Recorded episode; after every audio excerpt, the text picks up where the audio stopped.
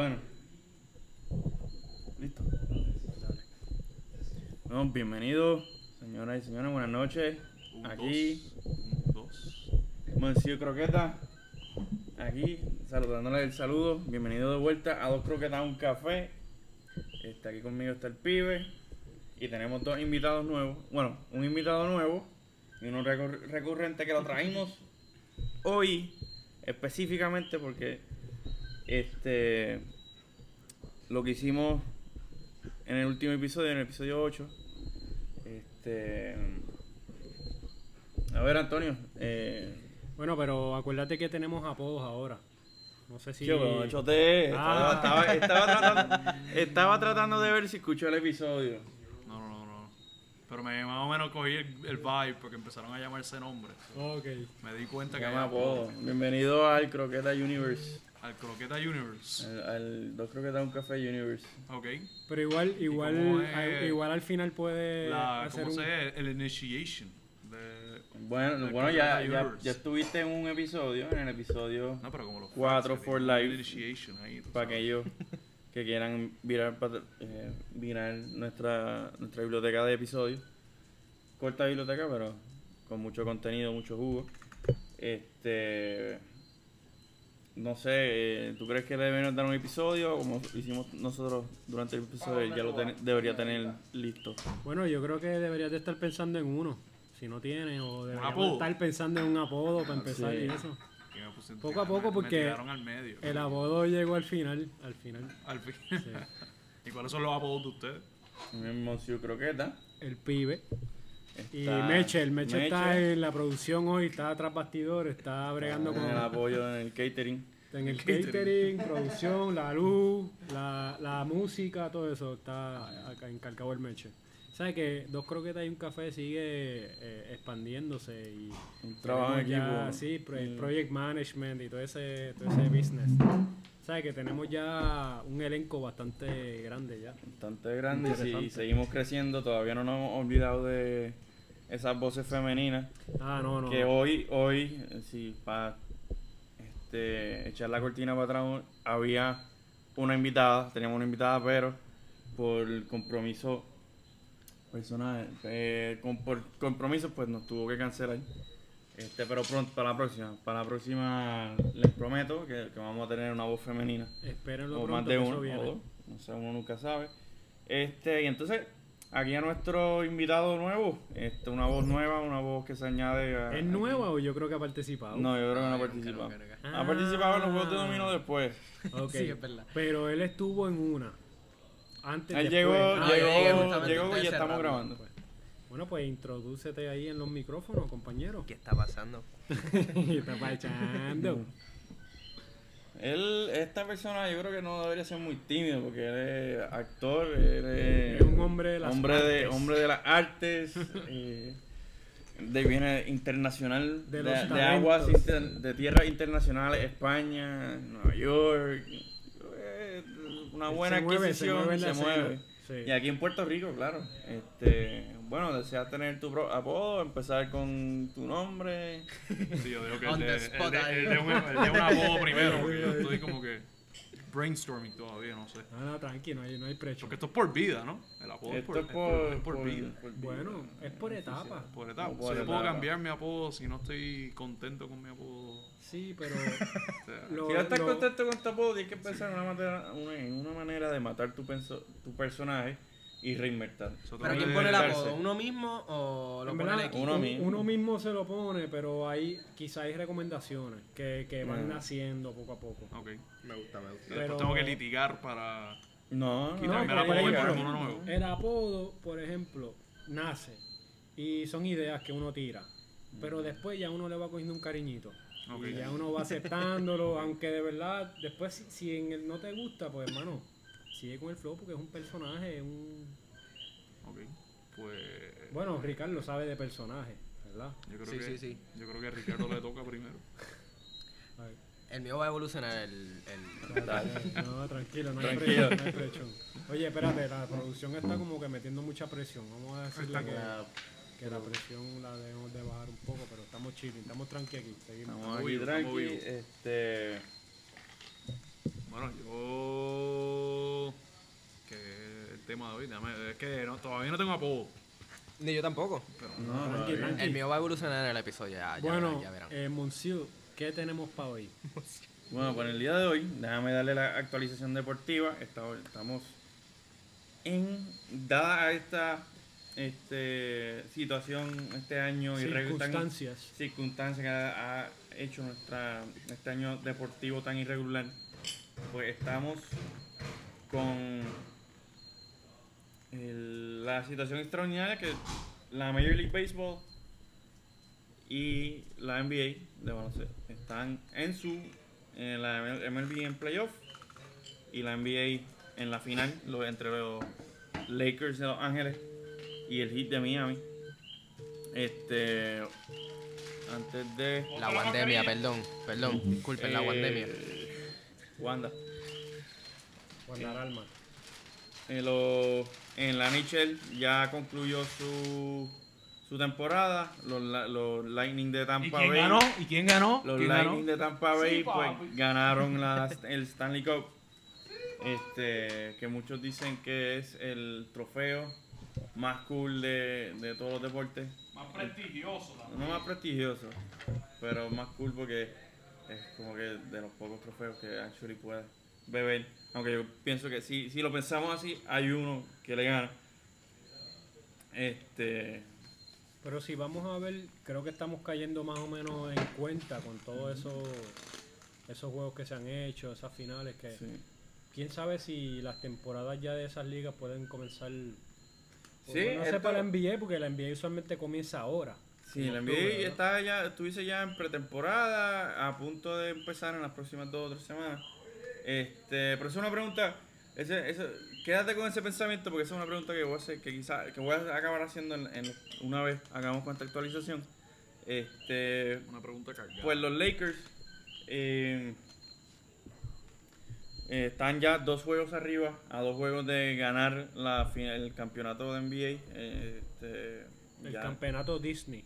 El campeonato Disney, este, el campeonato de NBA en, en el burbu, en el método burbuja, donde no hay fan- donde la fanaticada es virtual, en donde los jugadores se están viendo todos los días, este, aunque piensa el que le ganó por 30 está viendo el que acaba de perder por 30 la mañana después del juego.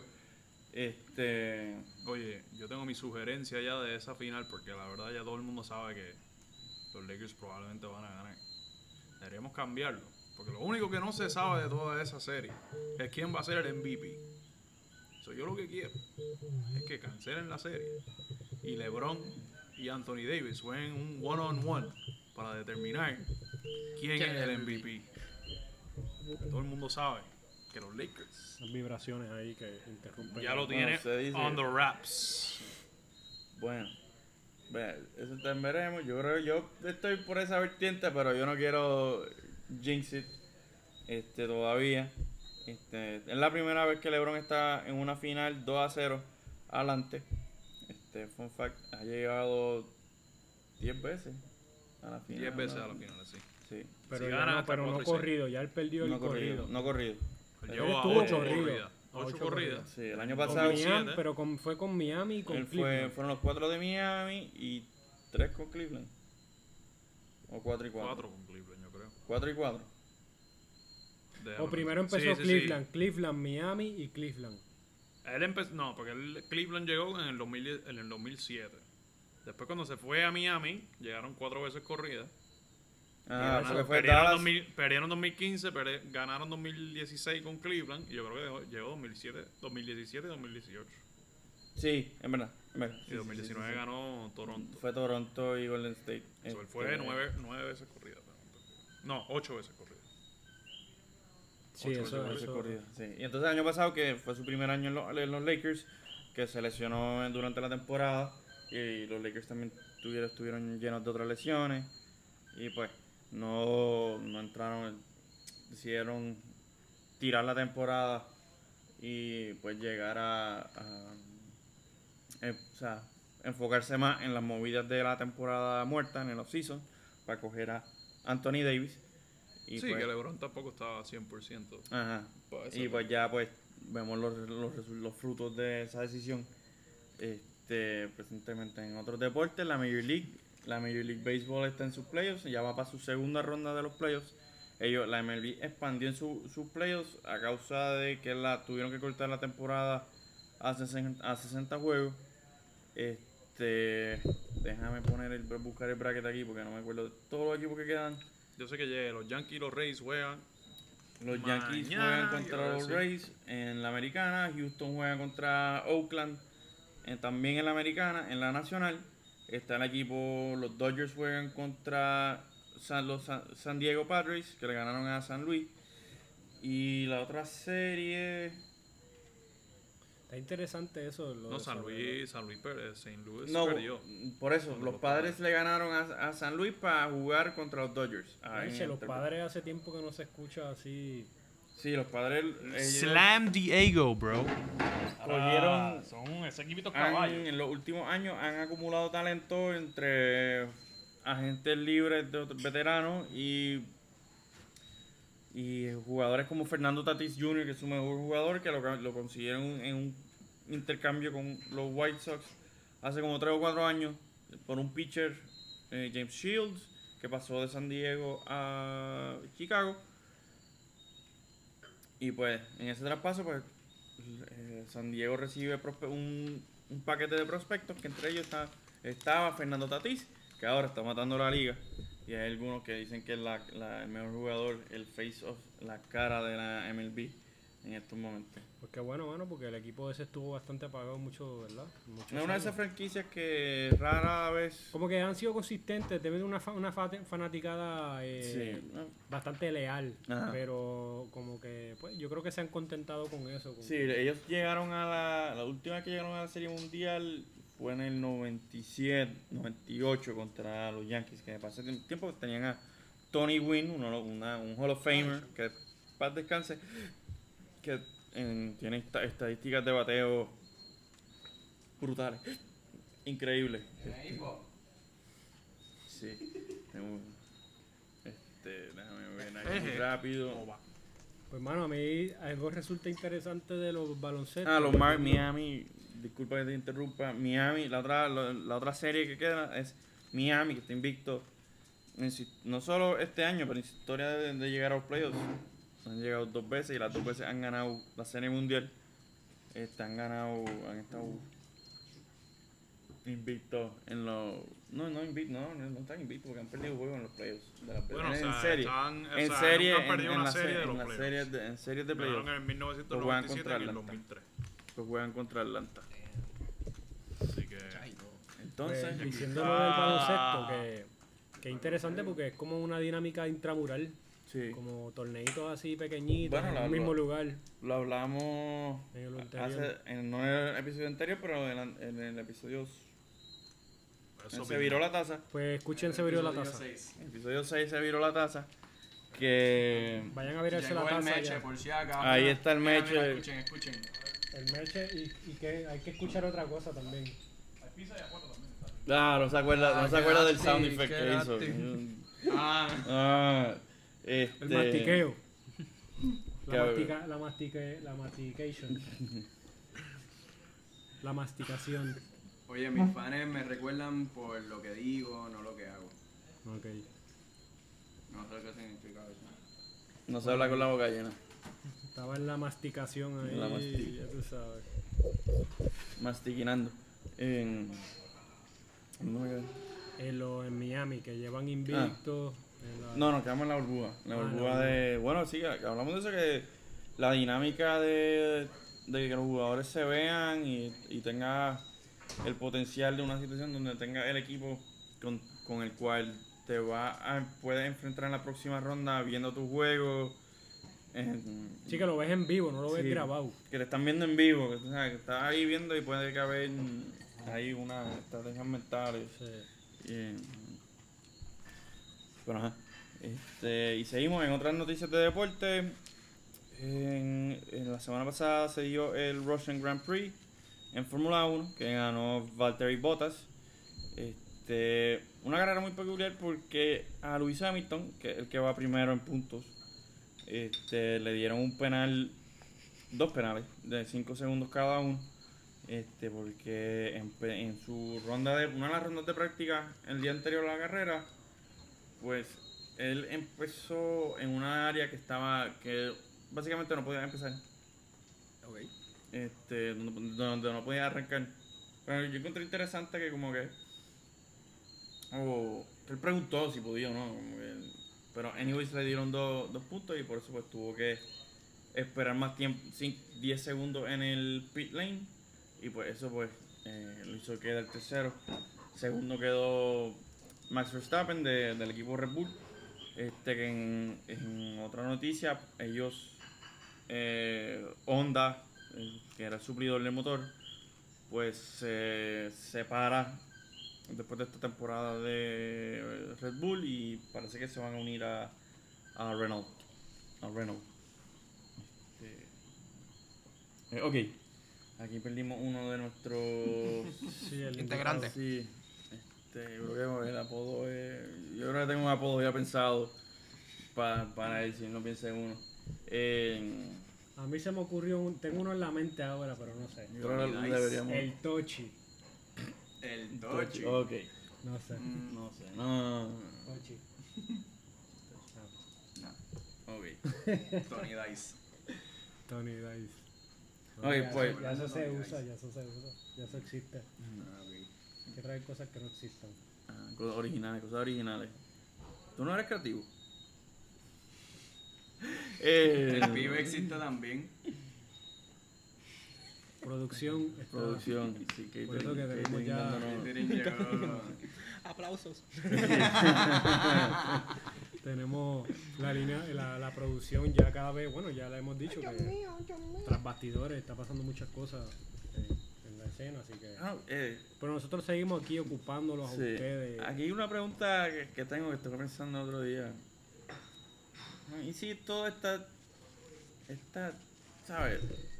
Situaciones burbujas, como lo están haciendo los deportes, este, vemos en los deportes, vemos en otras circunstancias, nos llevan a ciudades burbujas. No, yo creo que eso próximamente estará, eso no está muy lejos. O sea, Smart Cities, casi lo mismo. Donde Sí, ya existe, ya creo que en, en, en, en- en los Emiratos Árabes Unidos, creo que hay ciudades ya que se han construido con, con ese objetivo, que sean ciudades smart, smart cities. Pero Smart es diferente a burbuja. pero se convierte Ah, prácticamente en bueno, una sí. burbuja porque entonces están todos prácticamente identificados, toda la gente está identificada y está prácticamente encerrada. Sí, Hong Kong yo creo que también está en esa- en Hay esa alguna, hay alguna. Entonces con esto del, del 5G pues se está tratando de hacer eso también, como, como que como ese mayor tipo de frecuencia que emite ese, ese internet, pues, pues puede como que no sé, conectar más cosas y, y mantener más quizá, no sé, meterse más en las redes, más presencia, más pero de burbuja así como tú dices los deportes. Está interesante lo que estamos viendo ahora. Sí, interesante. Algo más que interesante es como, como lo que ha hecho la NBA, lo que ha hecho también el Thunderdome en la WWE, que como que tienen un montón de pantallas, cientos de pantallas rodeando el, El estadio. el, el, el arena, el, el, El ring, cuadrilátero. el cuadrilátero, y son gente en su pantalla, como que... Sí, viendo el juego y para que ellos tengan el sense de que hay gente Pero ahí, eso, pero... pero... al ver eso también, entonces vemos que entonces hay una necesidad de que haya gente, espectadores. Sí.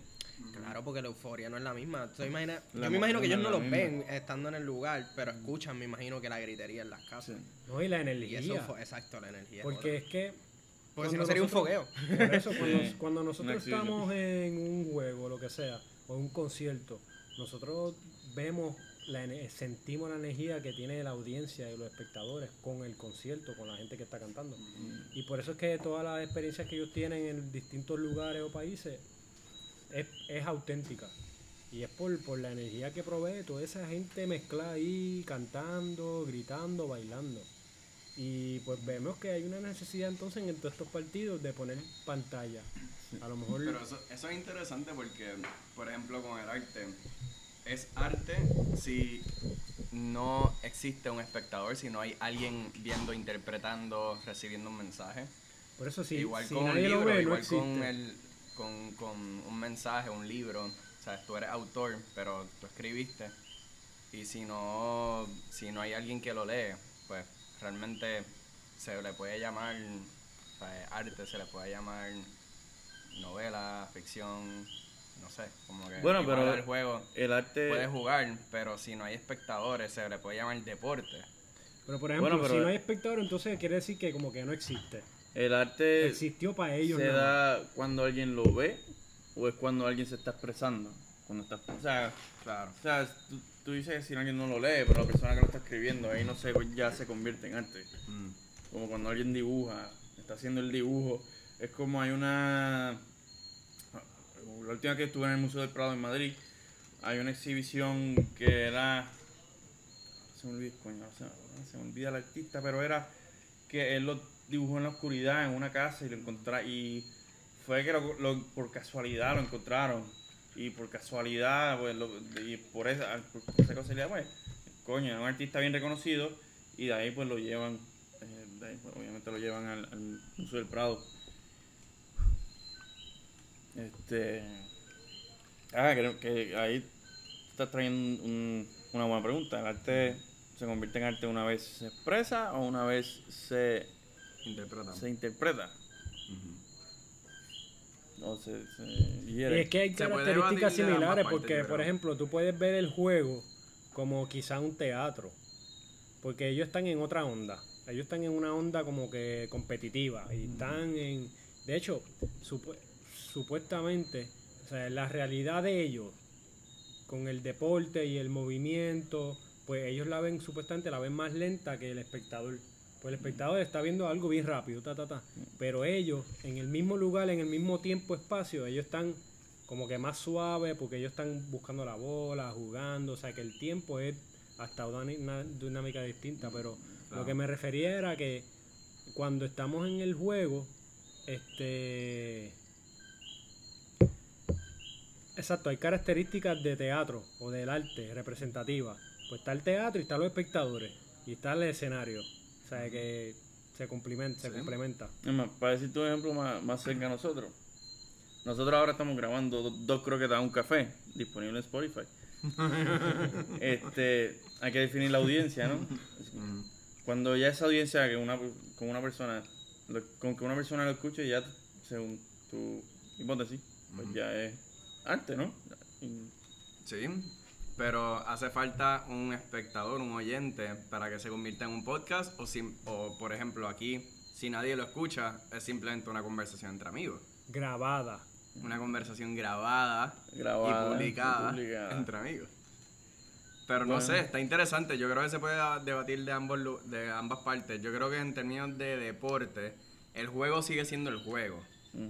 Pero el deporte siempre ha tenido Pues es Audiencia. deporte, deporte pro- Espectadores, sí. profesional.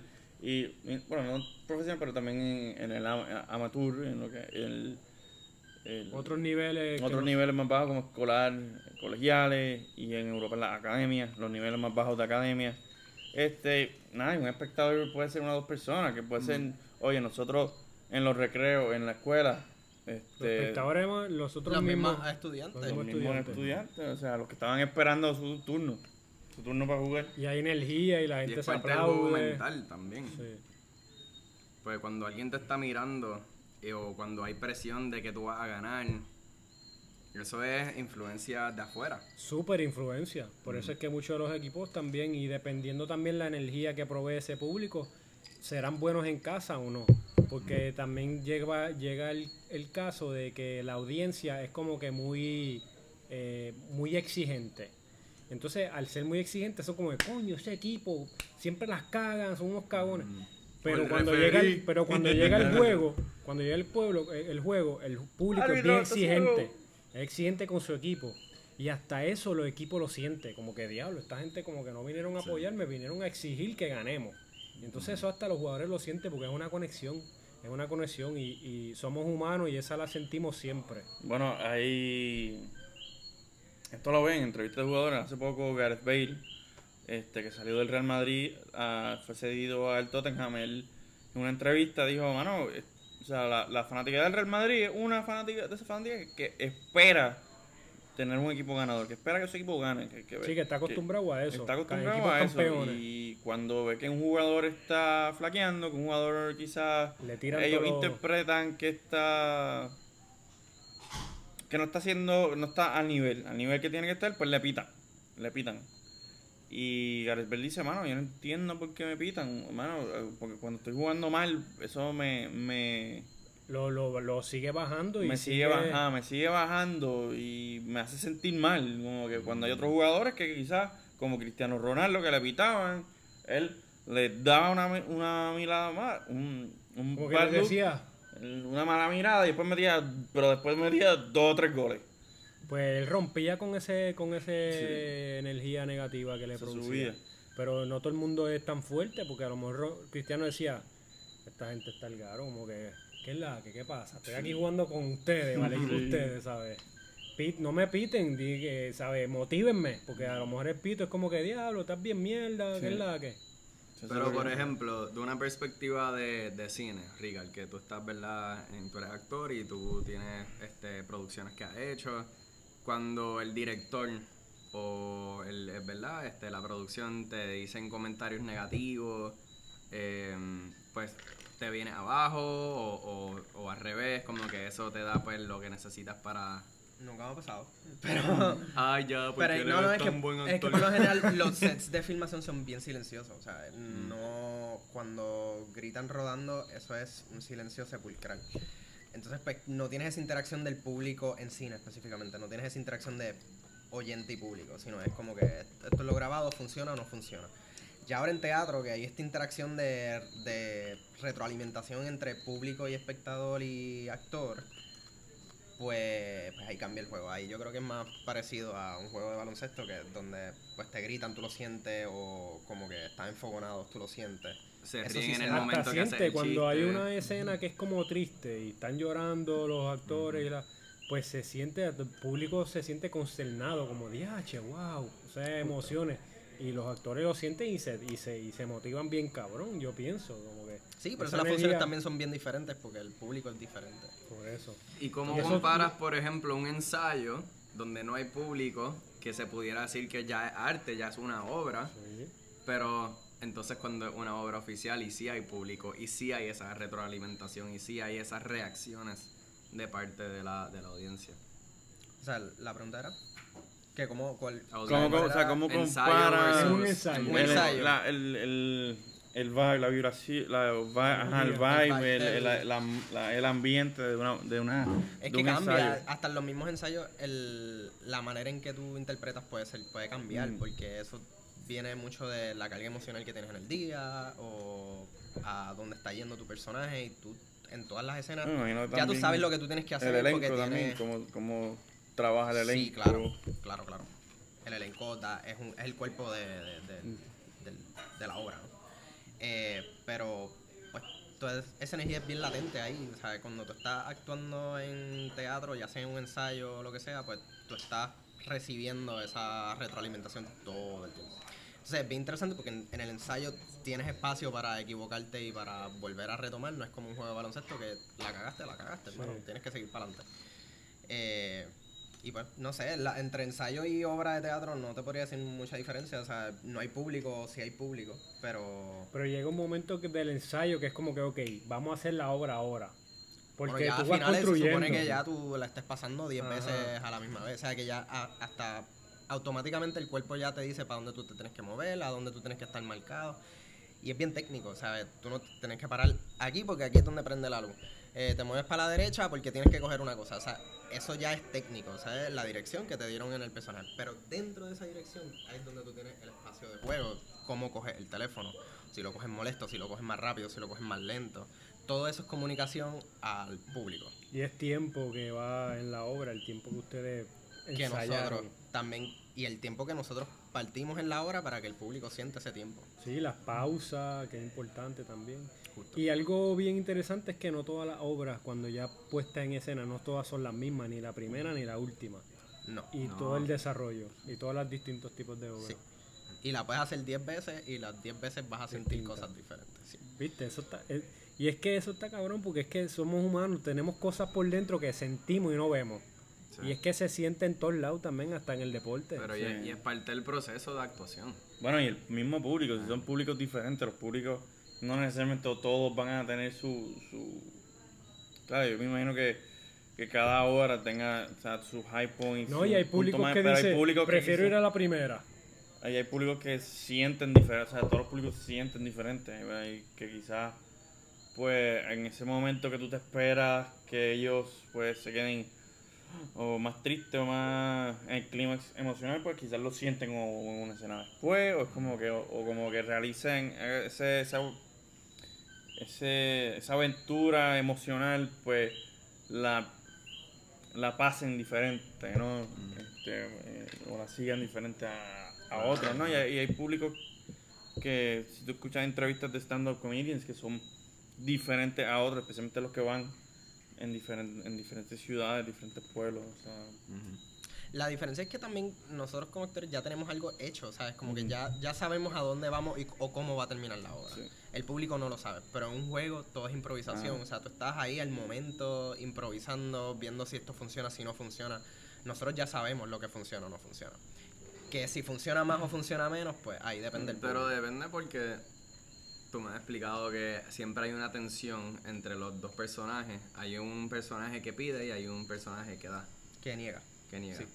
Entonces, pues siempre hay cierta tensión y pues dependiendo de la energía y de cómo tú interpretas esa escena y ese sentimiento, pues se tienen que ajustar porque siempre tiene que haber esa, esa Es que si no hay los- conflicto, en verdad la escena es bien aburrida, ¿sabes? Como si tú tienes dos personas que les gusta la pizza, pues no pasa nada. Pero si tienes una persona que le gusta la pizza y la otra no le gusta la pizza, No le gusta poner piña en la pues pizza. tienes ahí un tema de conversación donde nace un conflicto y, y pues es Y un desenlace. un quizá. desenlace que, que tal vez puede ser, ah, pues no, mira, pues tal vez me gusta la pi- no me encanta la pizza, pero tal vez si me la hacen de coliflor me la como. Ok. ¿Me entiendes? Como que, pero eso en el deporte yo creo que no se da.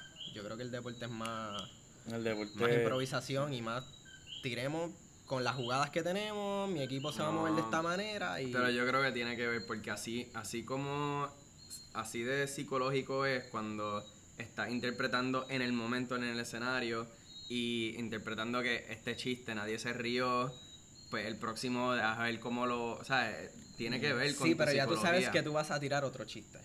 En un juego de deporte tú no sabes que la bola que yo voy a tirar en dos juegos más va a funcionar, ¿me entiendes? Tú estás improvisando Pero todo el hay tiempo estrategia. hay- dentro de la sí, estrategia. Claro, o sea, hay estrategia y hay ciertas prácticas que ellos hacen. Ellos ensayan, sus prácticas son Claro, los claro. ensayos. Pero no saben el resultado final. No. No es como una Claro. teatro, que ya sabemos Sí. el bagaje. Pero lo que digo es que el, el efecto que tiene la audiencia psicológicamente en el jugador, así como en el actor, pues se puede comparar porque pues sí, ¿verdad? Hay influencia de... Entonces, pues volviendo al tema original de todos estos juegos presenciales, pero con la audiencia virtual, pues cuán diferente debe ser el, el juego del jugador. ¿Sabes? Con, pues, Y quién sabe, a lo mejor un jugador ve la pantalla porque la va a ver, ellos están acostumbrados a mirar para afuera. Este, ¿verdad? Tú, ti- la- tú tienes los ojos para mirar y, se- y, y entonces a lo mejor ve una pantalla y ve un chamaquito ahí, ¡guau! Y a lo mejor quizás no lo escucha, porque hay un revolú de gente Sí. gritando, pero lo si- siente como que la, la emoción. Pero Sí, ven acá, los jugadores ven a las, a las pantallas o Sí, sí, en sí, sí. televisión. Yo creo que. Ah, yo creo que los ven, yo creo que los ven. Yo creo que son Oye, yo pantallas. tenía entendido que ellos la escuchaban, pero no los veían. Y que en Ah, televisión ponen las pantallitas ahí. principio, ta, ta, ta, al principio del, de la burbuja no, no De la había burbuja. público. de la burbuja. eso no está técnicamente correcto, Joel. Al principio del mogollombo ese. que Eh, el arroz con pollo este que estamos viviendo. el principio del arroz con, ya tú sabes. con pasas, que a nadie le gusta la pasas. Ahí está. Mira, aquí de septiembre 6, 2020, parece que mucha, mucha gen- gente haciendo esa, esa misma pregunta. Eh. La pregunta, de, de- la pregunta de si los jugadores pueden ver a la- pueden ver los, los fanáticos en las pantallas virtuales. Eh, te digo, ah, que en otros deportes, pues. eh, que no, porque tuvieran pantallas encima de los asientos. Es que no, no tiene sentido. Eh, no es encima de los asientos, es como hay bleacher. porque como hay como pan- hay así, pantalla. Tiran las pantallas Ah. y dividen, dividen lo- las cuadrículas. Y le ponen ahí imágenes de. Sí, aquí parece, según este artículo, sí, sí los ven. Sí los ven. Sí ven los Porque son como pantallas, son como pantallas de. Sí, imagino que las en- cambian, las van cambiando. Sí, dependiendo como FaceTime. rato, están dos Yo creo que sí ahí. los ven, porque Como en, un en un jugador. FaceTime, puedes tener mil, mil Sí, pantallas. actually, sí los ven porque en un juego de Miami, el jugador de Jimmy Butler vio a Dwayne Wade. No, o sea, no, lo- no se ven, no se ven mutuamente, solo lo, lo ven como si fuese un- una grabada, como un televisor. No pueden interactuar con ellos, pues, pues, pero ven quién está, ven quién está en, viendo, viéndolo. Porque Jimmy Butler, un, un- el jugador principal, uno de los jugadores estrellas de Miami, ve a Dwayne Wade en un juego de playoff y va como que a, a como que tocarle la pantalla, Ah, la, la cara, como darle un saludo. Es que se hace falta el tacto, mano, hace falta. No podemos estar así por siempre, loco, y el, y el deporte no puede desaparecer por esto, ¿sabes? Tiene que, tenemos que, Wear your fucking masks, sí, people. te- tenemos que bregar porque es Guarden la que, mascarilla, buscar, buscar, búsquense una mascarilla que les guste, del color que les encante, ya hay alternativas. Vamos a ponerlo, si no, si no, no Coquera, me gusta- a mí no me gusta poner tener la mascarilla puesta, pero pues, alimentarse bien y, tranquilo y, y- y seguir para adelante. Pero eso es algo que es innegable, mano, a la condición humana. ¿Sabes? Yo no me imagino ver un teatro en televisión. Y a mí me gusta el teatro, y me gusta ir allá. es un debate que tenemos todo el tiempo, lo que es teatro Siempre. virtual, como que, like, what? No, eso, eso es otro tema, que eso, eso hemos indagado hace en, en otros lugares, pero ¿Cómo será después? ¿Cómo apreciaremos más el deporte después de esta pandemia? ¿Cómo estar apreciaremos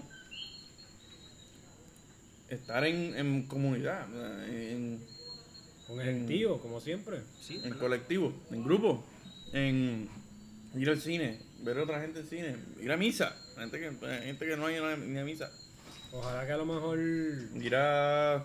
lleguemos como que con más amor, más apreciación, más diablo, qué bueno, qué bueno es todo. mm, Y disfrutar de verdad el momento, de verdad, disfrutarlo. ¿sabes? Porque hay veces que, pues, uno va y, pues, eh, diablo, ¿qué pasó ahí? eh, sí, hay- y hay gente que le coge quizás como que... Es como que apreciación, la verdadera palabra de apreciación. Apreciar el momento, apreciar... Todo el mundo está ahí por una razón común, vamos a apreciar eso. ¿no? Y se, y se lleva haciendo por muchos años y por miles de años, porque eso empezó con los, bueno, no empezó, pero con, ya los romanos tenían estadios, tenían teatros super Ah. gigantes. Los anfiteatros, que hay, bien, que en el mundo de esos romanos hay anfiteatros que están intactos todavía. En. España hay uno en Mérida que está intacto y todavía lo usan. Son anfiteatros que se crearon para la vida, ¿sabes? Para, para la eternidad. Porque ya saben que es como que algo que está in- intrínsecamente ligado al ser humano, ¿sabes? Yo creo que vamos, yo creo que también vamos a, vol- a volver, esto va a ser que volvamos a, porque aquí por lo menos en Puerto Rico el anfiteatro que, que- que tú y yo fuimos a un concierto allí, ¿sabes? El cual, el Tito Puente. Tito Puente. Eh, Vamos a volver a que los anfiteatros pues haya pues más, más ánimo a ir a un a ver un concierto en anfiteatro en contra de un de un lugar cerrado, con techo bajo techo Sí, cerrado. abierto, lugares abiertos. Estoy de acuerdo. Y como, ¿sabes? Que hagan un montaje en lugares como el Frente Morro o en áreas o sea, abiertas en diferentes lugares del mundo. Este. Bueno, definitivamente el COVID ha cambiado las reglas del juego. Sí. Sí. Sí.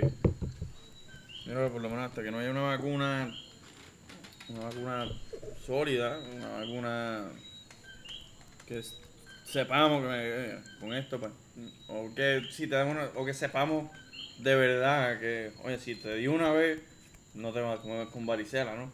Claro. Este, Vieron que Puerto Rico está fabricando medicina para no para prevenir Ah. el COVID, pero para tratarlo. Ah, aquí están los recursos. Aquí, Sí. aquí tenemos tremenda facultad de medicina. Sí, tenemos un par de farmacéuticos, tenemos un par de gente profesional para batearlas en todas las que le picheen. Papi, estamos hablando de. A ti te deporte. pichean mucho, ¿verdad? Me pichean, pero yo bateo. No ¿Eh? te creas. Que saben. Yo tengo los batearla. yo soy el designated hitter, papá. Bateador designado. Bueno. Con esta, güey, como estamos viviendo un buen, un momento histórico muy importante, yo creo que, que esto se va a estudiar, esta, este momento se va a estudiar, Claro. este año se va a estudiar en como tantas cosas, elecciones, Las elecciones. pandemia, desastres naturales, un gobierno, un gobierno contro- muy controversial que con eventos, que, o sea, mucho en un año, este, que yo les digo aquí, primero les pregunto, aquí todo el mundo como que nos gusta la historia Sí. y todo, y hemos, Pero a mí me gusta verla. A mí me gusta ir a lugares y aprender. O sea, yo no soy tanto pero de te, leer pero sobre te, la te historia. gusta, hay, hay una, hay épocas en donde tú te más, tienen, te interesan más que otras. Sí, claro. Este. Pues con esto yo le, yo le hago una pregunta que tuvimos una conversación, aquí el pibe y yo, hace dos fines de semana. ¿Cuál es el nickname de Ricardo? Él no ha decidido todavía. Todavía, pero Ah, al final. antes, antes Al de final, esto, le estamos dando como nosotros el último episodio, este pues va, eh, le toca a él, la croquetera, episodio le- 8, la croquetera. ¿Le hago la pregunta del personaje ahora o después? Después, Ok. yo creo al final. La- después de la, No, después porque de la te voy a hacer una pregunta eh, de- del mundo artístico. Ok. Para entonces poder eh, usar la base de él, para entonces Mm. escoger esos elementos. Bueno, por ahí voy. Ok. Pues la pregunta, la pregunta Ok. La pregunta boca, que- pibe. que, que estoy tratando, que estoy, a la que estoy llegando, es que si de verdad vivimos otras vidas y si de, y si de verdad pues esos intereses, esos af- a- afiniciones, Afinidades. a- afinidades a ciertos momentos en historia es que vivimos en ese Mm. momento. ¿Qué momento en la historia, toda la historia, ustedes creen o les hubiese gustado o piensan que, que viví o sienten que vivieron? Yo creo que, yo creo que me- tiempos medievales tú, ¿no? For sure. Pues tú eres bien de guillotina, pero Pero, este, este sería No, pero- un pero rey. pero espérate. Es que a mí me encanta el protocolo. Esta cosa de los reyes, de cómo se saludan, Ok, cómo el protocolo de entrar a un lugar, todo esto que el valor de, de- del honor era algo bien presente. Que eso ya no se usa. O sea, ya el honor, nosotros no buscamos. Los asiáticos, honor, el tema del honor con los, con los chinos y eso sí todavía existe existe, pero Sí, era en el Middle East. O sea, no, no, lo el practicamos nuevo. mucho. Pero exhorto que lo practiquemos. Pues practícalo tú mismo, papá. Empieza por ti.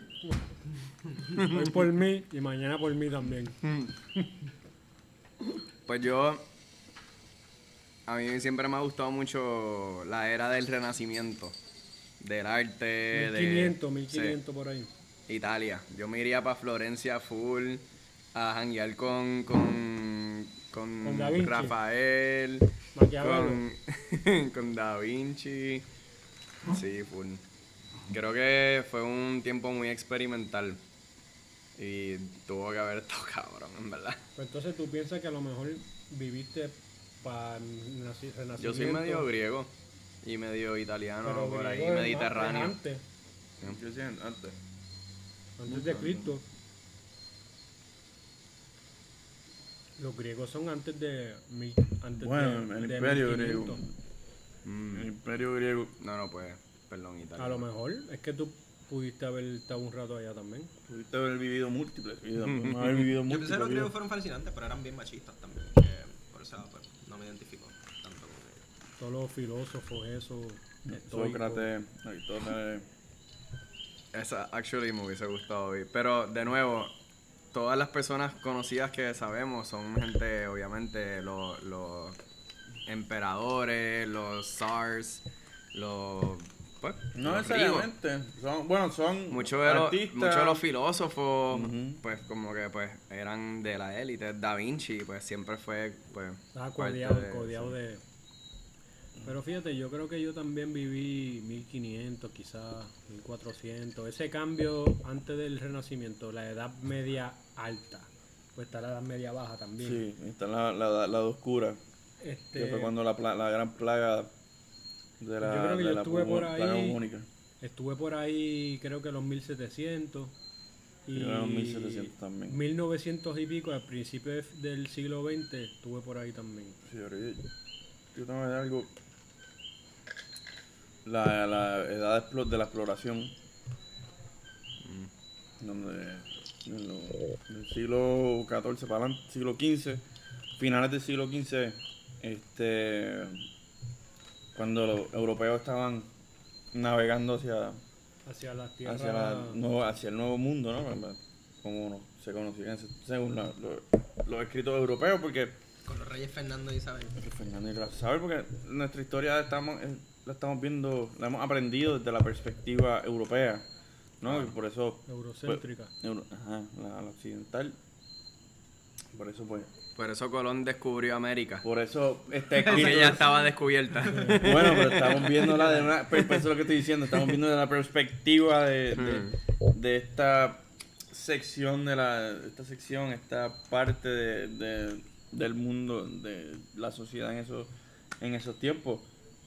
Este, pero sí eso, lo que es, lo que fue esa edad, lo que fueron los piratas, los corsarios, ese mundo en donde yo lo mencioné en hace dos episodios también, coño. Porque para que eran, no, actually no, eso era una conversación entre tú y yo, que eran estas personas que no querían eh, navegar bajo su bajo, Bajo otra la bandera. bandera de otra persona, ¿no? Mm. Este Y navegaban sus propias banderas. Navegaban su propia bandera y su reinado pues era su barco. Y Y tenían ciertas reglas y todo el mundo seguía esas reglas. Querías venir a trabajar aquí, pues ya tú sabes, tienes que, tienes dar- pagar, tienes que meter este, mano. sí. Hacho, eso está interesante, en el siglo XVIII, por ahí, cómo Siglo- estaba, siglo XVIII, principio del siglo XVIII. cómo estaba el mar lleno de esas, de esas velas, esas velas, esas carabelas. Sin embargo, es interesante que siempre ha habido como una figura principal, por ejemplo, en este caso, pues el capitán. O Ajá. sea, siempre ha habido como que un single person que toma, es como que the ultimate decision maker. Pero, pero al lado del capitán está lo, lo, El first lo- mate. lo- El sí, crew. lo- el crew, los tripulantes. Entiendo, entiendo, pero... Los que están al Igual que en los capitán. gobiernos, igual Sí, que, ¿verdad? El presidente y los, y los No, yo me el leí senado, un, de los cuen- yo me gabinetes y eso, pero... un, un libro de piratas que, que de las cosas que decía es que la democracia más pura era un barco, podía ser un barco de pirata.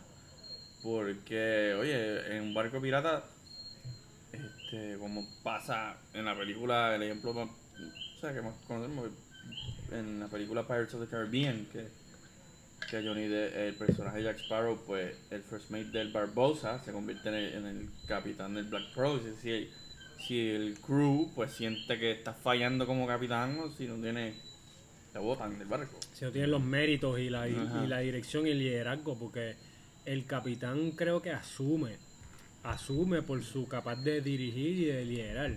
Y también un tipo cojonudo o una tipa cojonúa, que dice poner las pilas, vamos para allá, suba las velas, papá, habían esto, lo otro, Mujeres piratas, Mary, la más famosa pues Mary Reed y Anne Bonny.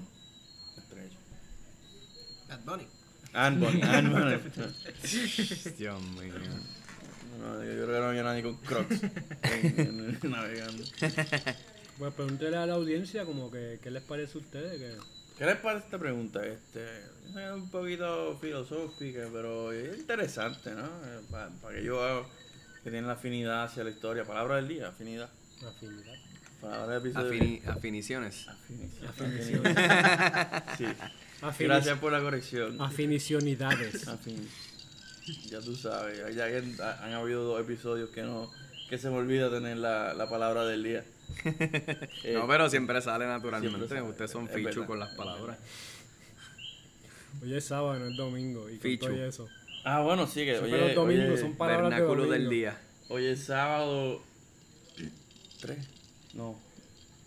Mira, pues según la Real. Academia Hoy es sábado 3 de octubre del 2020 que los últimos varios par de episodios pues estamos, hemos grabado viernes. Viernes, sí. Hoy pues por un compromiso que yo tenía en el día de ayer, pues decidimos grabar sábado. Que los primeros tres episodios, cuatro o cinco episodios los los grabamos sábado. el- según la Real Academia Española, afinidad es.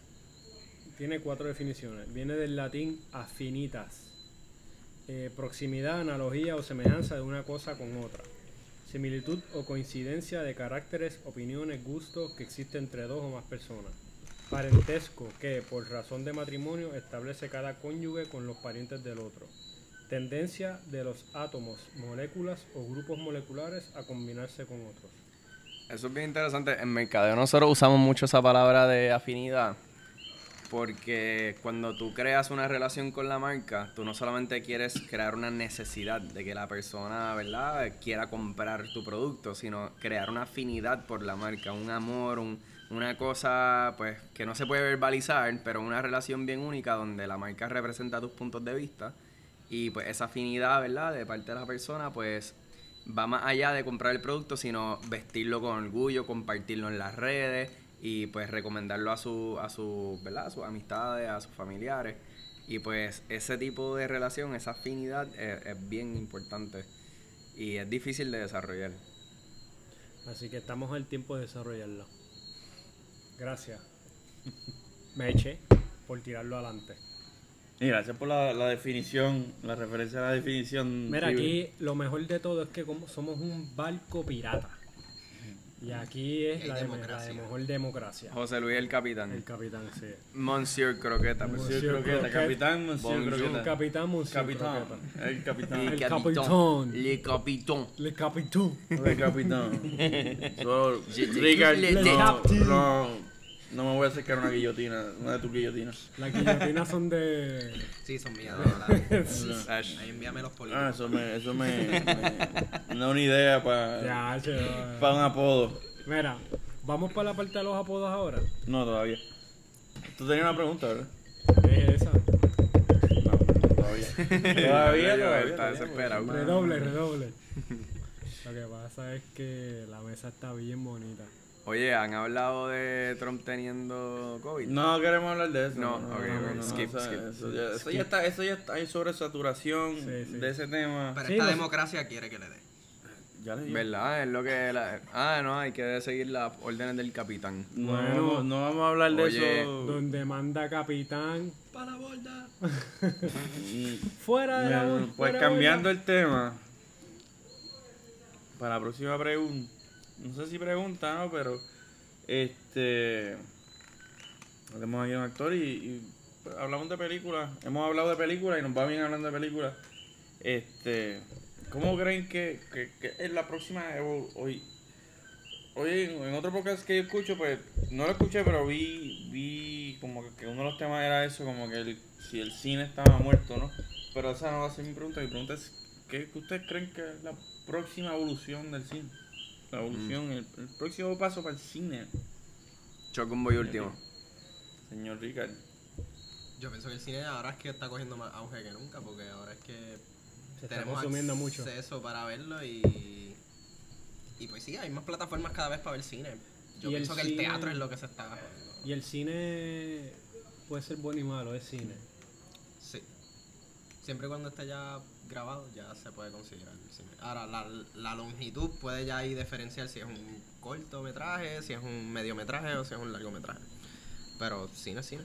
Pero Cine es que se presenta en el cine. mucha más accesibilidad a directores independientes, a actores de distintas partes del mundo, pues con el tema de la globalización y todas estas plataformas, ¿verdad? Tecnológicas que ahora tenemos para hacer streaming, pues es mucho más accesible y creo que se está viendo mucho más contenido diverso, de nuevas ideas, ideas representadas, ¿verdad? De, de todos tipos de, de- de aspectos de la vida y que pues tal vez no, no era algo que en Hollywood se practicaba porque, ¿verdad? Ya las corporaciones pues están bien enfocados en hacer dinero, el vender tantos tickets en la primera semana y pues ya existe una fórmula de éxito que, que siempre practican y pues siento que sí, ha cambiado mucho y, de- y creo que está en su apogeo. Eh, la verdad es que la cantidad de, de series originales que tiene Netflix y Amazon se llevaron todos los premios todos estos años en los Golden Globes. Y, y ¿Viste el último episodio de The Voice? No, llevo cuatro, creo que llevo cuatro. Ah. Y está, en verdad, esta season está bien intenso. episodio 6. Este, Yo quiero que él lo empiece. Una, vez, acabemos esta temporada, pues yo creo que va- vamos a tener que hacer un episodio repasando la, la, la serie. Sí, yo creo que eh, cuando lleguemos al tema de recomendaciones. Pero sí, mano, en verdad esa serie rompe con mucha, ¿verdad? Con muchos esquemas de lo que es un superhéroe. Y te lo presentas de, de una manera más, re- más, más real a lo... Bueno, eso tenemos que dar otro episodio, pero en términos, resumiendo lo que, de lo que es, como que ah, todo lo- este movimiento de, de influencers y de y lo que ves de las celebridades de hoy en día, ¿no? Es como que más... comercialismo de, de- ¿verdad? Sí, De es más, esto es, es- es básicamente eso, ¿no? Es como que, que básicamente los superhéroes serían eso. Este... By the way, estamos hablando de The Boys con B de bueno, The Boys, no The Boys. no The This Boys. is The Boys. No es esa. No, en Amazon Prime eh, ya tuvimos una, esa confusión. Vicky. Eh, Shout out to Vicky. shout out, Vicky. Este, El COVID para nosotros ha sido, para el cine, yo pienso específicamente, ha ayudado actores, a directores de casting, a otros directores, como había dicho Ricky, para pues, todas estas series independientes y qué sé yo, pero nosotros, yo estando en un país, Puerto Rico, que no hay una industria sólida de cine, no hay oportunidades para, para crear todo el tiempo, todos estos castings internacionales, nosotros ahora pues tenemos la ventaja de que los podemos hacer, porque ahora como todo se está haciendo en la casa, Mm. pues ahora hay el doble de castings, ahora hay series por choretos que las están que ya estaban pregrabadas, que ahora Netflix las quiere comprar porque no puede rodar en estos Sí. momentos y las está comprando. O sea, yo creo que ahora mismo hay una oportunidad bien grande en el cine. Eh, a comparado, pues, por lo que te había dicho, el teatro, que yo pienso que el teatro sí está sufriendo mucho más que el, que el cine. Pero tú crees que eh, tú, tú ves, tú le ves una, como que una solución, no, quizá una solución, pero oportunidades para solucionar El teatro. el teatro. El teatro va a volver. Yo, yo estoy 100% de que él va a volver porque a la gente le gusta ver Es las cosas en vivo. Y eso lleva años. Pero sí, va a tomar mucho más tiempo que, que, que recuperar que, otra, que otras industrias. O sea, definitivamente. El teatro tiene que volver porque tiene que volver. Eso es lo que. Sí, mano, eso es, eso es patri- patrimonio de la humanidad. Patrimonio de la humanidad, lo dijiste. Esa es la palabra, esa es la palabra del teatro. Es que es la única referencia que tenemos en viva, en vivo de vive. experiencia o memorias que ha tenido el pueblo, porque el- lo que hace el teatro es educarte, pero de una manera que tú te veas de frente. El cine tú lo estás viendo en una pantalla, pero verlo en vivo es otra cosa. Bueno, son la- lo que son los épicos, ¿no? Que eran, que eran cuentos hablados que se pasaban de generación en de generación. en generación. que por, me imagino que por el teatro, ¿no? Cuando, cuando dicen verbalmente, oralmente era por teatro, aunque sea monólogo. Justo. Este, como Aquí, fue... en, aquí en Dos Croquetas y un Café somos pro teatro. po- Pro, Sí, vida somos- y pro humanidad. Porque no, teatro pro es vida. arte. no, Pro vida arte. no sé. Pero todo lo demás sí. Pro Pero alternativo. Sí, sí, no, no te me pongas ahora trompista. Ok. Pro vida. Pro, vi- pro, Pro vive tu vida es que, pro, no, pro vida es que no cree en, la, en el aborto. Sí, Pero- no, no, no estamos hablando de eso. no estamos hablando de la eso. vida. Ah, ah, no, pues claro. Yo soy que- aficionado de la vida. Y la vida es todo lo que se mueve. que- aficionado. Aficionado. Palabra del día. Aficionado de la vida, de Sí, arte, de la vida, Rica la- de la habla arte, de- de la la naturaleza, de la la humanidad. humanidad, de la colaboración. De Yo la creo que da un café. Yo la digo comida. la humanidad. Yo soy un hater. Bueno, el merch está. Está, Está medio hater hoy. está en sus. En sus Es que es sábado. Si fuera viernes estuviese bien activado. ok. Gente, no beban margaritas un viernes. Porque ya sabes qué es lo que le pasa 24 horas después. después. Pues no, pero que, que estamos hablando hoy de, del autocine de De Bellas Artes. Bellas Artes. Sí. Sí, porque el Bellas Artes de Puerto Rico iba a ser, va a ser un autocine, pero va a presentar películas todas extranjeras. Americano. Entonces, ¿dónde están las películas puertorriqueñas? Mm. O sea, hubo uno como una protesta entre varias gente de, de la industria y se logró, se logró, se va a hacer un día de cine puertorriqueño. Ok. Por fin. Bueno, pero a, a- ahí en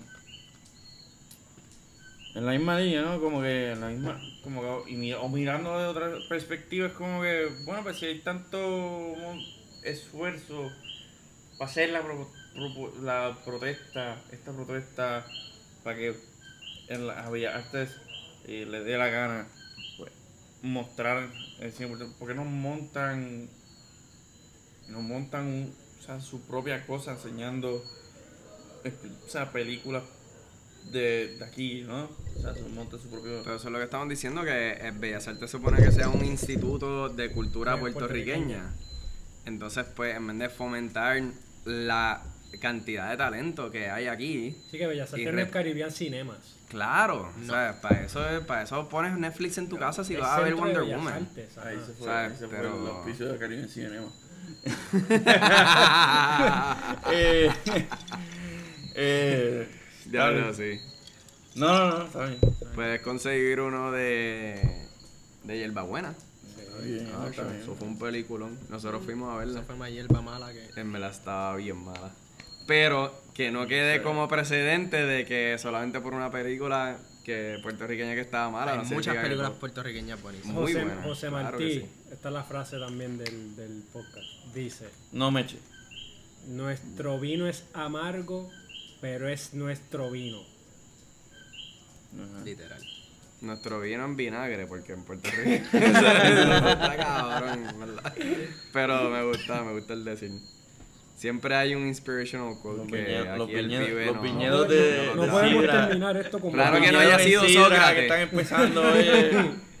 Yo pruebo, yo pruebo felizmente los vinos de ustedes. Los, los viñedos de sidra.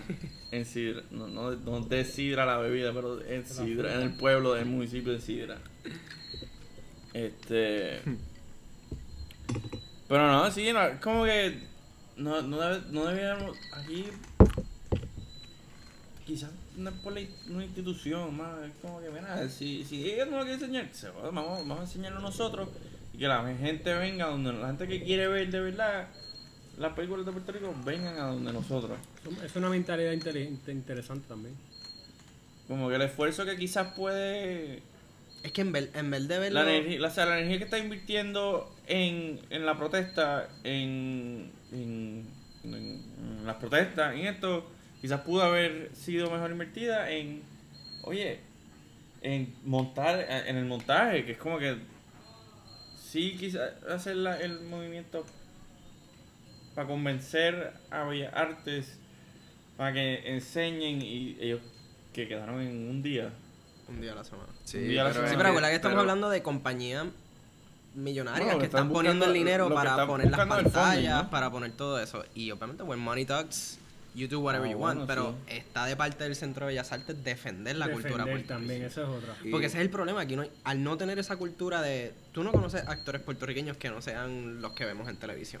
Pero hay tantos actores buenos que trabajan todos los Y meses. en- cantantes, en- bailarines, o sea, el talento está cabrón. Y el, lo arte- que, el arte, y lo que el- no- el arte en Puerto, Puerto Rico está cabrón. y lo que pero el y mismo como- puertorriqueño no reconoce quiénes son estas personas. Entonces, ¿dónde están las plataformas para hacerlo? Entonces, Caribbean Cinemas tiene los Fine Arts que a veces ponen por películas puertorriqueñas. Pero eso es Fine Arts, ¿me entiendes? ¿Dónde están los Caribbean Cinemas poniendo tam- estas películas, ponen- ¿me entiendes? Ponen las, de, las del Molusco también. Que uno ve los anuncios y dice, "Eh, Ve, Aunque sea de Molusco, sigue siendo cine. sigue siendo Sí, cine, sigue siendo de Puerto Rico, slash dominicana. No que sea la Sí, porque son grabadas en República Dominicana, por lo general. Sí. Pero, Pero no, es una buena oportunidad, Pero también ¿verdad? es Yo una que- comunidad que... está tan marginada y tan abusada porque no se les paga nada por su trabajo, casi siempre son favores.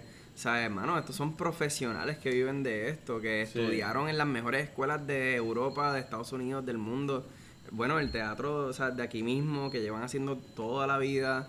gente súper talentosa y pues de momento un instituto de cultura puertorriqueña hace ese tipo de cosas, hay que protestar y hay que dejarlo saber que no hay que está decirle bien. que y se hay que- defiende, la cultura se Claro, defiende. o sea, sí, pues se, se puede hacer también aparte. Mira, pues nosotros mismos vamos a hacerlo y lo vamos a hacer súper cabrón y que vengan, ¿verdad? Todo el mundo.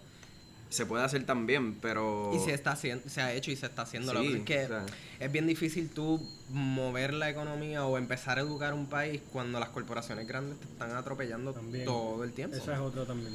Porque si tú te vas a poner a compararte con una película de Aladino, una película puertorriqueña, probablemente el niño va a reconocer más a Aladino que, que una película puertorriqueña.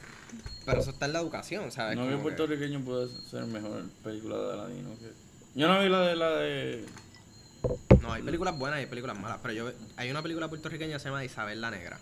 Y es de la historia de esta mujer en Ponce que hizo este burdel, que fue bien famoso en Ponce, donde ella hizo un contrato con esta gente del US Army para que todas estas todos estos militares fueran a este burdel en específico para ella bregar con su pues, con su gente y pues tuvieran las prostituciones que tenían que hacer. Bello, bello. Y la película está genial con tremendos actores.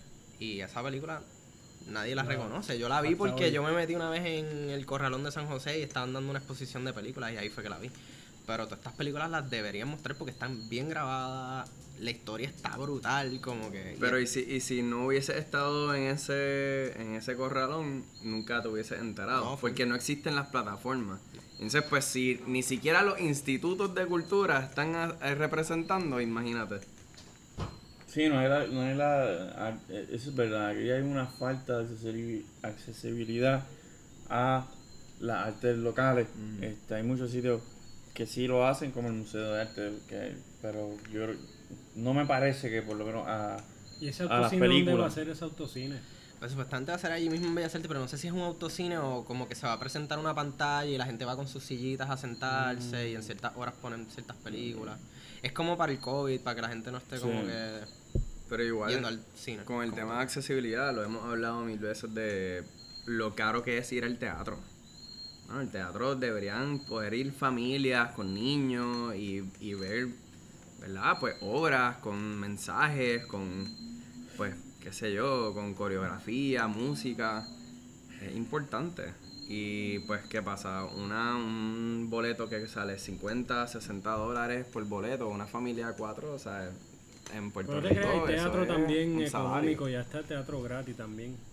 Eh, creo que el Instituto de Arte Dramático, algo así que se llama. La Algo escuela, así. La Escuela de Arte Dramático. Este, coño, tienen buenas, buenas producciones. Y yo he visto muchas de esas. Eh, sale eh, Ramos Perea, un película. dramaturgo. Sí. Y entonces eh, él también proyecta muchas veces en el Francisco Arribí, en Santurce, en, en ¿cómo es que se llama la casa? El, el Ateneo puertorriqueño también. Mm. O sea que estamos en esa onda.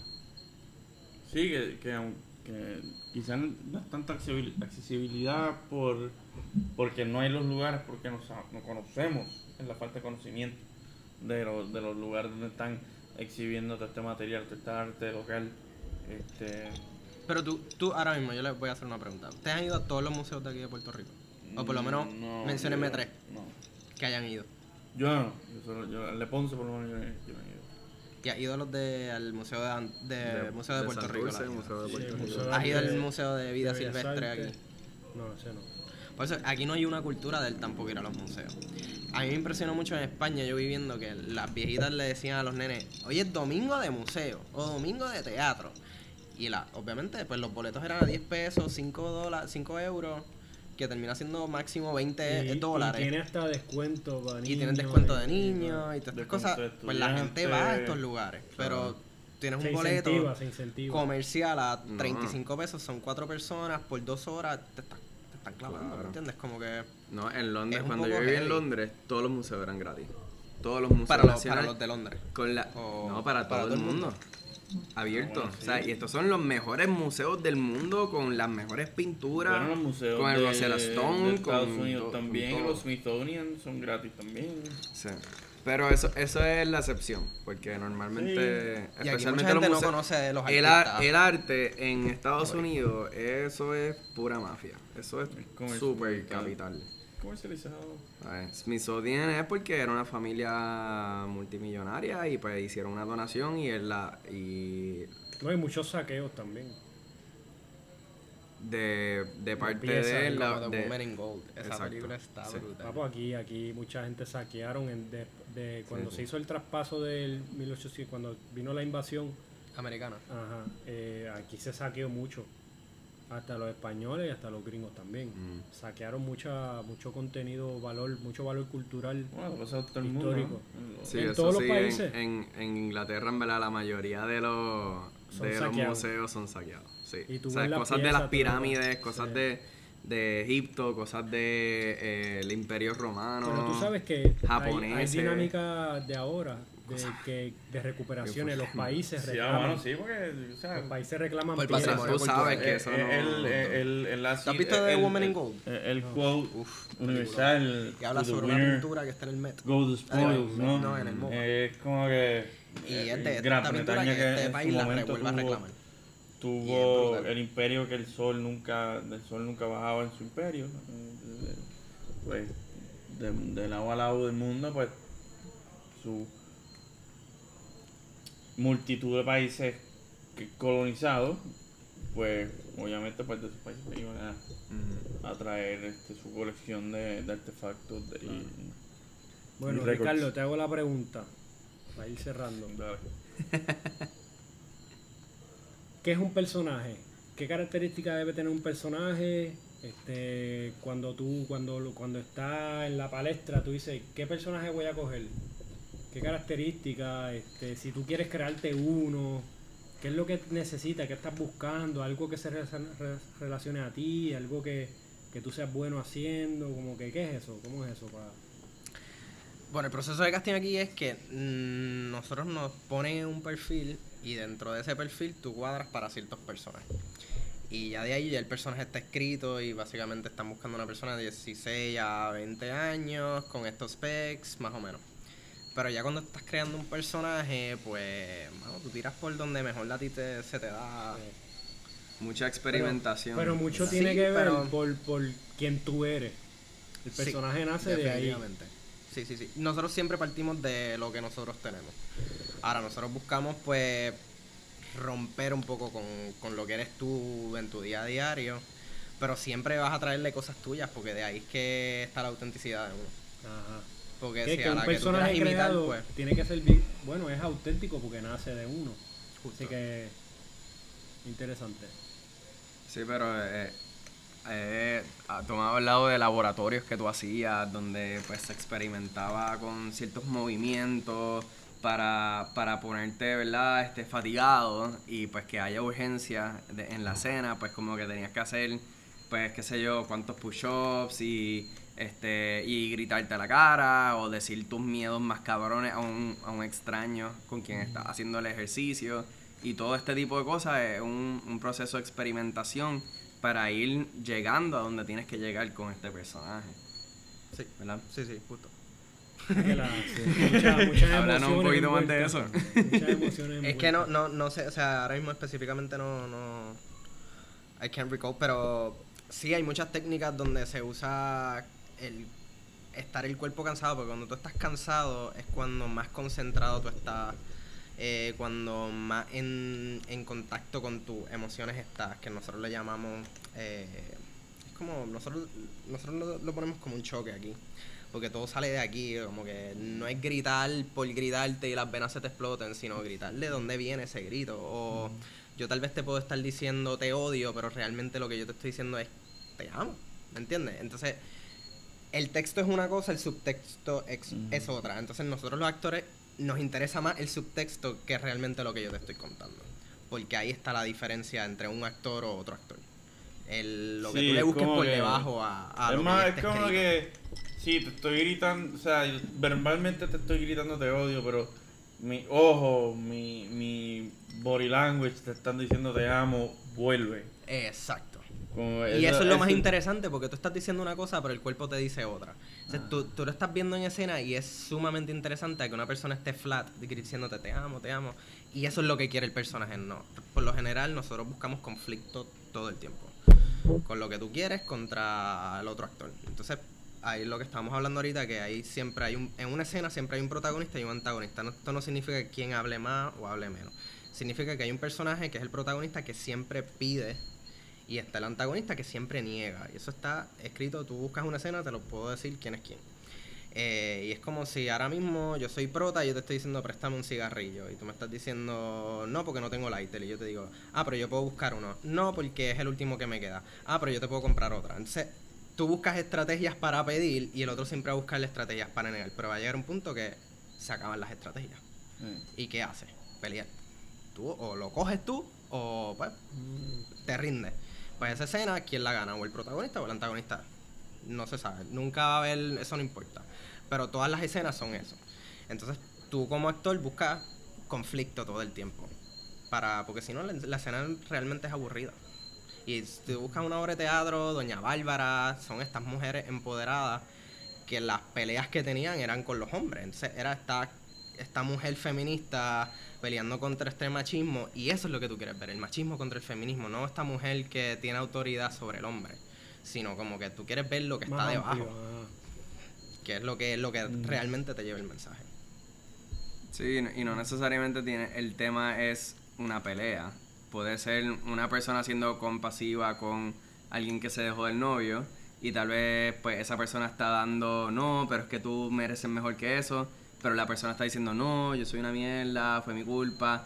Ahí no es que haya conflicto entre las dos personas, el tema no es de pelea, pero pero sí una persona está dando y otra persona está negando porque pues esa dinámica pues sí, es sí, como, es como quiera como- existe. no, no es necesariamente una, una pelea, sino más como un juego de ajedrez.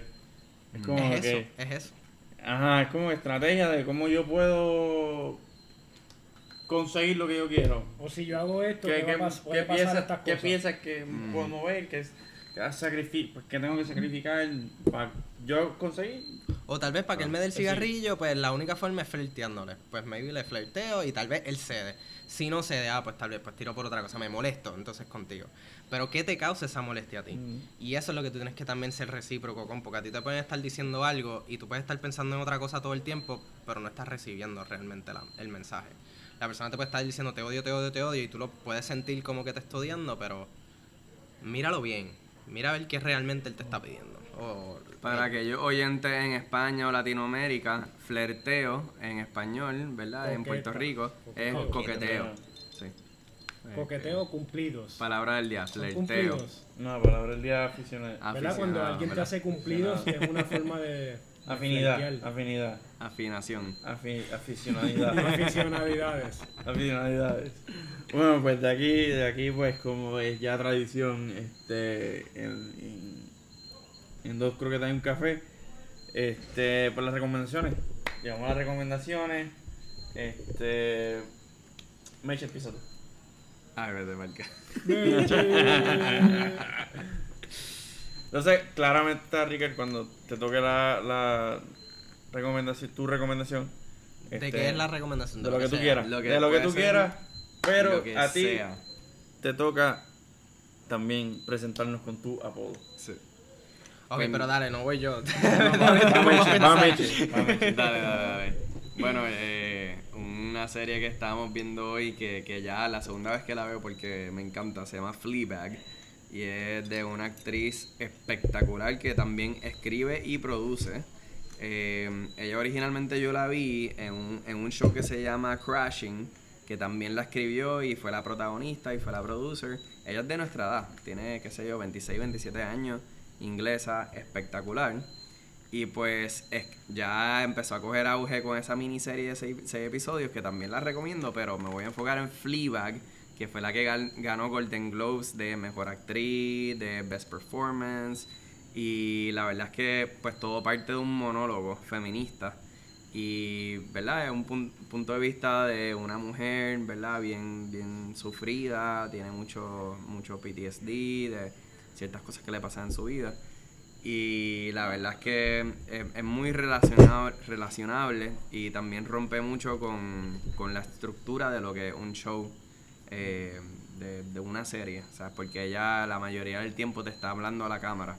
Y pues ahí tú ves la relación, ves, originalmente era un monólogo que ella escribió y presentó en teatro, lo convirtieron en serie y decidieron mantener esa conexión entre ella con, eh, con la audiencia, que hay una relación directa que ella te está hablando directo a la cámara y te está narrando el subtexto de lo que ella siente durante la cena versus lo que está mostrándole a sus familiares o a los otros personajes en la, en la historia. Que nada, no sé, creo que como que ahí este, muchos de los temas que hablamos hoy, pues creo que se, se relacionan a esa serie y, y está, está espectacular, de verdad la, la recomiendo. Fleabag. A ver, ¿qué le pasa al batón? Que tener algún ¡El batón- pibe! Un batón, no sé si Pero- pero no puede ser- O algo físico. Pero te prohíbo a que sea algo inspiracional porque ya llevas tres episodios corridos haciendo un No, pero- son recomendaciones. A ver, eso Es lo que él quiera recomendar. Mira, les voy a proponer una pequeña misión. Y es que si tienen una bicicleta cerca, no tiene que ser tuya, no tienen que ir a comprar una, pueden ir a buscar a prestar una. No se la roben. Pídanla prestada. Ro- Róbansela prestada. Un robo prestado. Dejen una notita. Y si la va a usar, man- ponla en óptimas condiciones. Ok, montas en la bici y escoja punto A, punto A, punto B. Y montas en la bici y vos, obviamente usa, usa el casco, importante. Y si vas a transitar por, el, por la vía pública, usa siempre el carril derecho, extremo derecho, cerca del paseo. Y no tengan miedo, libérense los miedos. Yo creo que es un- una manera para tú liberar, una manera para tú ejercer el derecho que tienen los ciclistas a transportarse por las vías públicas. Y también es una percepción distinta que tienes en la calle, en la carretera, en el espacio donde uno se rodea. Y en vez de caminar, pues trata la bici. Porque con la bici vas a llegar quizás tres veces más de lo que puedes llegar caminando y más rápido. Así que eso es una recomendación que estoy haciendo. Usen una bici y lleguen punto A a punto B sencillo. Tú dices, coño, me gustaría llegar aquí, cerca de mi casa, del lugar donde estoy, a probar a ver. Y pruébese. Y vaya con toda la energía y toda la fuerza que. Y- que y vaya con. Dios. Y vaya con Dios. Oye, tengo que decir primero, aquí en Dos Croquetas un, un café no aprobamos del robo de ninguna forma, No. manera. Importante hacer la aclaración. Me lo envían para la guillotina. Sí. nosotros, nosotros sí fomentamos el valor del uso de las cosas. Así que si hay cosas que no se están usando, usted pueda usarlas con el debido permiso. Busque, que- busque la manera de buscar de conseguir el permiso, Exacto. pero no, no. No sea amigo de lo ajeno. Mm. Tampoco auspiciamos ciertas palabras que empiezan con N, por ejemplo. Ajá. Está bueno, pibe, ¿a quién le pasa el batón? Eh, bueno, pues ah, bueno, vamos a dejarlo para lo último. Para lo último, ah, pues está bien. Pues mi recomendación más práctica, una recomendación que a mí me funcionó. Este, yo soy de esas personas que cuando lee, pues tengo que, no puedo leer en la cama porque me quedo dormido. Este, y algo que me ayudó en mi, en mi lectura es sentarme en una sillita de playa y, de- y, y leer, este, también ten- tener un lápiz mientras leo para subrayar, hacer mis comentarios, para mantenerme como senti- como sentir- estar envuelto, más envuelto, nada más mirar palabras, o sea, tener algún, algún sentido de interacción con el libro, con el cuento que me estoy leyendo. Y con eso pues añado que, que le, doy, le doy re- recomendación a lo que, de lo que me estoy leyendo, Los Tres Mosqueteros, el clásico por Alexander Dumas. Este, que está espectacular, magnífico, tiene sus momentos jocosos, sus momentos de espectáculo, de aventura, este y toda esa diversidad de, de, de su, su tragedia, su amor, su, su bueno, Entonces tú lees en papel. ajá, yo leo en papel, Sí. sí, en Yo papel, leo yo leo en en papel. Leer en papel. Leer en papel, cuando leen en papel. Si leen digital, pues Sí. ahí pues mi. Pero por lo menos, si eres como yo, que le están leyendo, tr- tratan de leer y lees en la cama, pues y te quedas dormido y después te levantas al ra- a la media hora o la hora después, carajo, ley, pues cámbiate de, de, de spot, busca un spot nuevo como una silla de playa creo que está usando esta Com- semana. complementando tu recomendación, regale un libro también. También. un libro también. Eso es buenísimo. Y, y la verdad es que, pues fíjate, pues a mí me gusta digital porque lo compras y lo lees y ya, y sigues con el próximo, pero fíjate, los libros de papel, uno se los queda y si ya lo leíste, la, los chances de que vayas a leerlo de nuevo son pocos.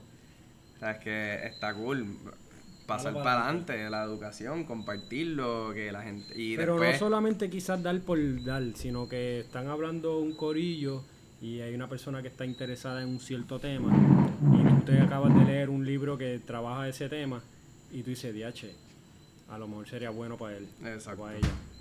Tenga aquí, compañero. Bueno, aquí no me escuchan.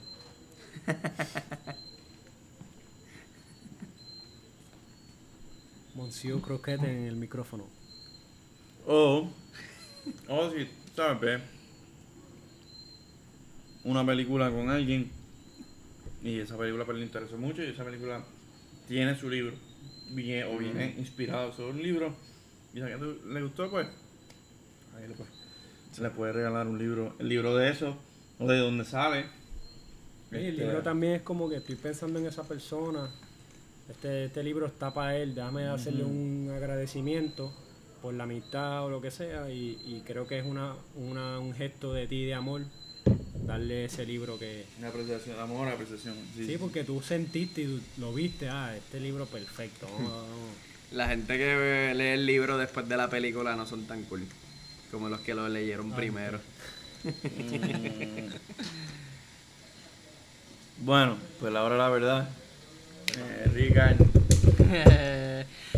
tu recomendación Me quedo sin apodo. número uno y No, número dos Te lo Si- vamos a dar. Esto es si un no- barco pirata. Si tú no lo escoges, te lo no vamos lo a dar. escoges, vamos a, Vamos a tirar- vamos a tirar vamos a nosotros tirar tres uno y y pues no sé Eh. quizás Vamos a ver qué sale. mira quién viene por ahí por ahí viene el desaparecido el, el fugitivo El. Tony Dice, Tony, Tony Touch, Touch. Tony Fugaz Tony Tetti. Tony Touch. El, uno, el una croqueta, dos cafés. Mira, ¿tú sabes por qué el Tony Touch? Porque él vino y touch un poquito el micrófono y se fue. Le di un besito. Exacto.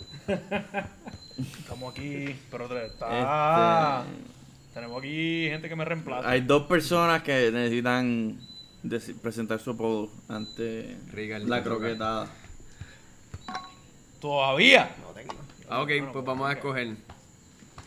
Yo pienso que. ¿Quieres darle recomendación primero? Guillotina. pero tiene una recomendación Sí, vayan más a los museos de aquí de Puerto Ah. Rico. Yo creo que Ah. es un super miss opportunity. Hay muchos que son gratis. Así que vayan. Toma, pero, Pero- no vayan durante el COVID, pero, de- hay- eventualmente. Vayan durante el COVID, no Sí. importa. Hay Hay, Usen usen hay tan poca gente que va que va- probablemente eres tú. Que fake. Diablo.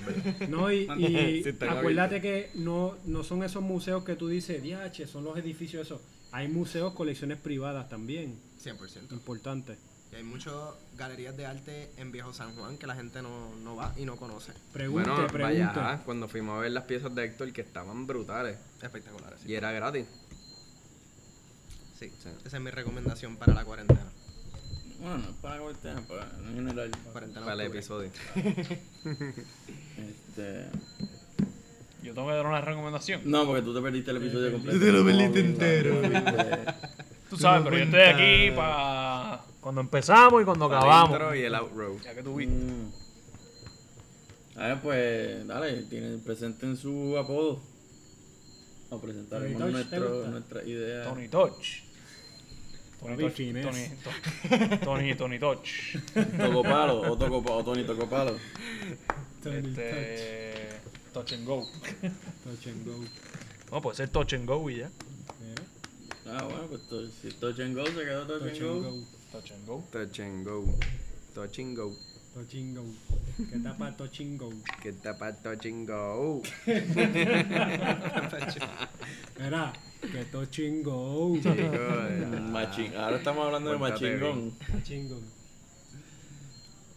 Diablo. ¿No? Cojan, cojan ustedes. Ok, como nosotros, ¿cuál es tu- Yo sugerí guillotina. Guillotina. ¿Y ustedes? Yo, yo. Guillotino está muy violento, como que ponle un guillo, guillito, guilla. Tina. Tina.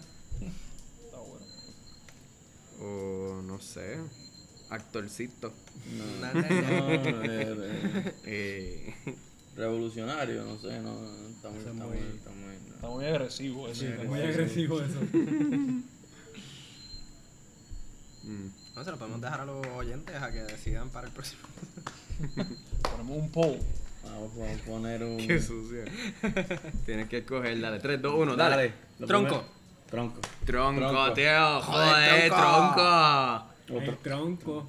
Solo tenía, solo tenía guardado. Done. Tronco. Ahí se quedó, Tronco. ¿Viste? Eso funciona. Eso de 3, 2, 1. Vamos a acabar el show en Tronco, 3, 2, 1. Tronco y touch and go. Tronco, Touch and Go, Meche, el pibe y Moncio creo que. Voy a hacer como touch and go y Bueno, pues, go. croquetán. Gracias por evitar el touch. Ay, Para nosotros aquí en Dos Croquetas Café, yo soy Monsieur Croqueta. El pibe. El meche. Y el tronco. Bonenit a todo el mundo. Nos vemos en la próxima.